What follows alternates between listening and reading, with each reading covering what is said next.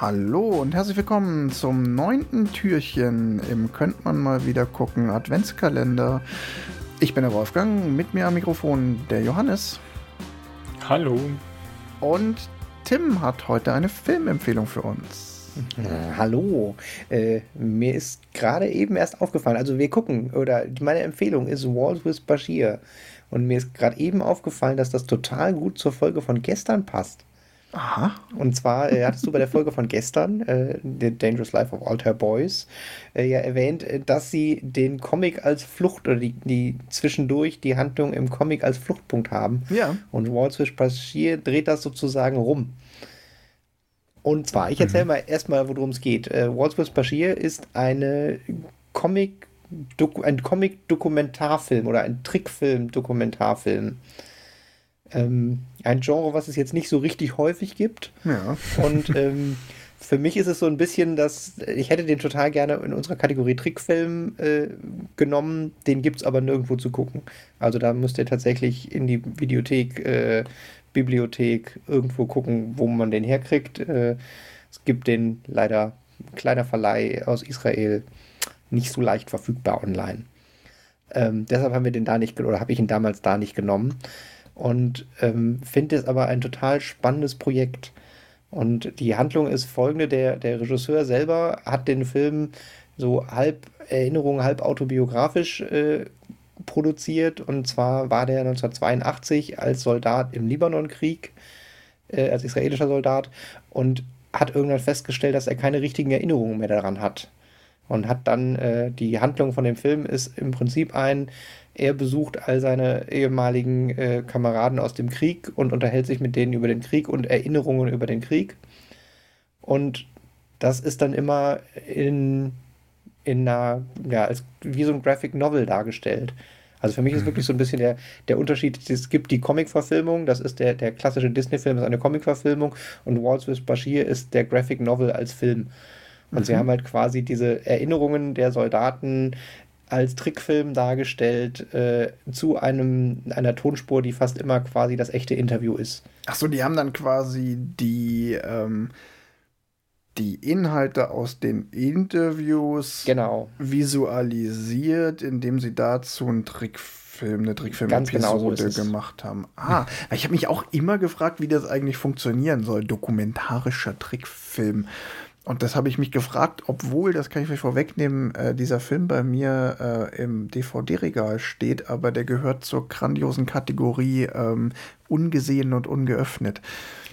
Oder original verpackt und ungeguckt. So war mal die, der Name dieser Kategorie.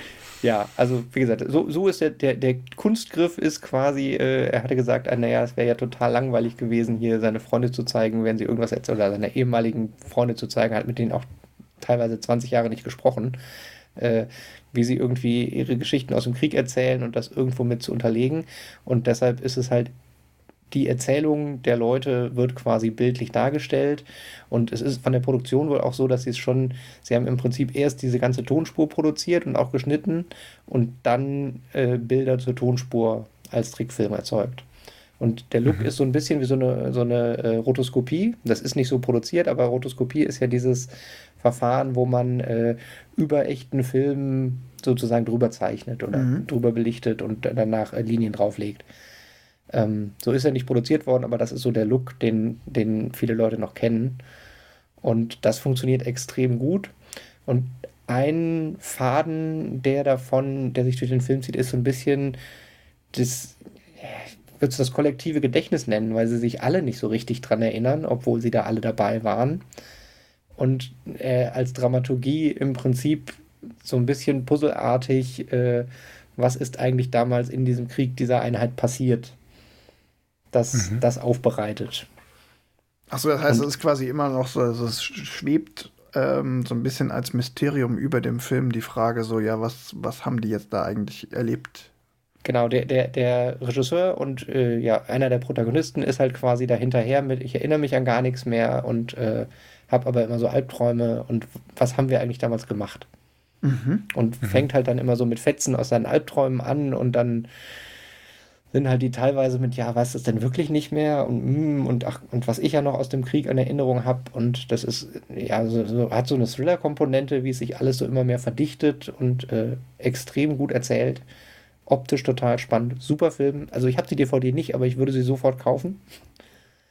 ähm, der ist im Original auf Hebräisch. Ne? Das ist natürlich, ja, und es natürlich gibt, es erwähnenswert, was natürlich bei dem Format auch nochmal besonders schade ist, wenn man ihn nicht im Original gucken kann. Ja, genau. Es gibt tatsächlich zwei Übersetzungen. Es gibt die Übersetzung, äh, die klassisch deutsch übersetzt ist. Mhm. Die ist auch sehr gut. Es gibt aber auch eine Fassung, äh, wo sie die hebräische Tonspur da drunter lassen und so wie, wie im, im, russischen Raum so ein mhm. Voice-Over mhm. machen.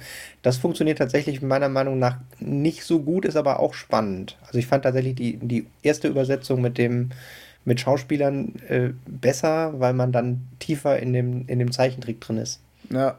Mhm. Kann ich mir der vorstellen. Er war auch für, für relativ viele Preise nominiert, er war auch für einen Oscar nominiert, hat, glaube ich, aber den Oscar nicht gewonnen, sondern einen Golden Globe oder so. Also äh, war auch sehr hoch gelobt und zu Recht. Ja. Ich habe den, den damals im Kino vorgeführt, um die Schleife nochmal wieder aufzumachen.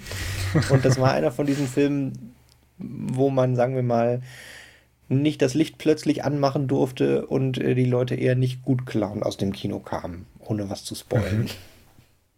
Im Übrigen, ähm, er hat äh, tatsächlich den besten Animationsfilm nicht bekommen, war da aber sogar auch gar nicht nominiert. Äh, in dem Jahr hat Wally den besten Animationsfilm gewonnen.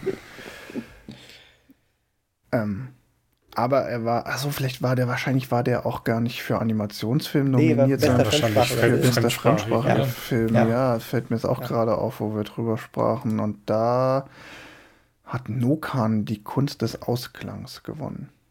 Den habe ich nicht gesehen, aber Aus da würde ich behaupten, das hat er nicht verdient. Nein. also, wenn ihr den nicht gesehen habt, äh, ist definitiv äh, ein extrem eindrucksvoller Film, aber äh, der macht nicht unbedingt gute Laune und man muss schon auch zugucken. Mhm. Also in unserer äh, neuen Skala würde ich sagen, es, es ist eine dreieinhalb man muss wissen, welches Genre man da guckt. Also ich finde ihn wirklich super, aber ähm, man braucht die passende Gelegenheit, den zu gucken und ähm, ja, ich glaube, das ist bei vielen Filmen einfach der Fall. Ähm, es ähm, wird hier schon immer so eine gaußsche Normalverteilung werden in unserer Bewertungsskala, aber so ist es nun mal. mich macht's mal wieder neugierig. Also äh, für mich ist es tatsächlich so ein so, äh, warum habe ich den eigentlich noch nie gesehen, wo ich ihn sogar hier stehen habe? Ähm, und da stößt du mich jetzt natürlich wieder drauf. Und das ist ja vielleicht auch ganz gut, da ab und zu nochmal einen Schubs mhm. zu bekommen. Also ich glaube, ich nehme den gleich mal aus dem Regal und lege ihn mir hier irgendwo hin, dass er mir wieder präsenter, präsenter im Weg liegt. Ja.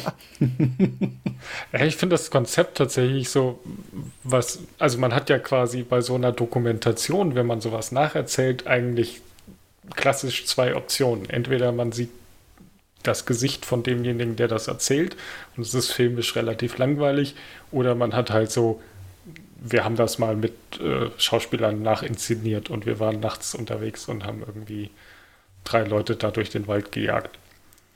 Und ich glaube tatsächlich für so eine, ohne jetzt zu wissen, wie schwer die Kost ist, aber es hört sich jetzt nicht an, als wäre das äh, eine unterhaltsame Geschichte, die sie da erzählen. Also so von wegen, dass sie mich irgendwie äh, äh, mir Freude bereitet, sondern es hört sich ja schon eher nach schwerer, genau, es hört sich ja schon eher nach schwerer Kost an, finde ich das, glaube ich, deutlich stilvoller im Sinne von, ähm, man zeigt was, was interessanter ist als das Gesicht desjenigen, der das gerade erzählt, aber man geht halt nicht so hin als, und äh, stellt irgendwelche Kriegsszenen nach, die ja, und mit Sicherheit und glaube, auch therapeutisch der, nicht ganz so einfach wäre. Ja, also es, es, guckt sich teilweise tatsächlich wie ein Kriegsfilm, also auch in, jetzt nicht wie eine Doku, sondern wie ein Kriegsfilm, weil es halt einfach von der Art der Erzählung, auch von diesen, diesen Einzeleindrücken, die den Leuten in, im, im Gedächtnis bleiben, mhm. da hat es schon irgendwie sowas von irgendwie von Platoon, wo ja auch irgendwie so manche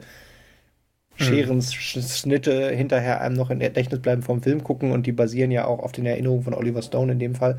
Aber äh, ich glaube tatsächlich, der Trick ist auch dadurch, dass der Regisseur selber in diesem Krieg war, hat er mhm. natürlich ein ganz anderes Verhältnis dazu als der History Channel, wie war denn das damals eigentlich, Erzähler. Ja.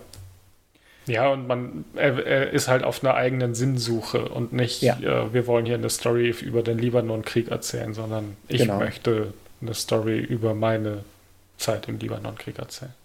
Ja. Mhm. Also hört sich auf jeden Fall spannend an. Prima, vielen Dank für den Tipp. Und wie immer, bis morgen. Bis morgen. Bis morgen.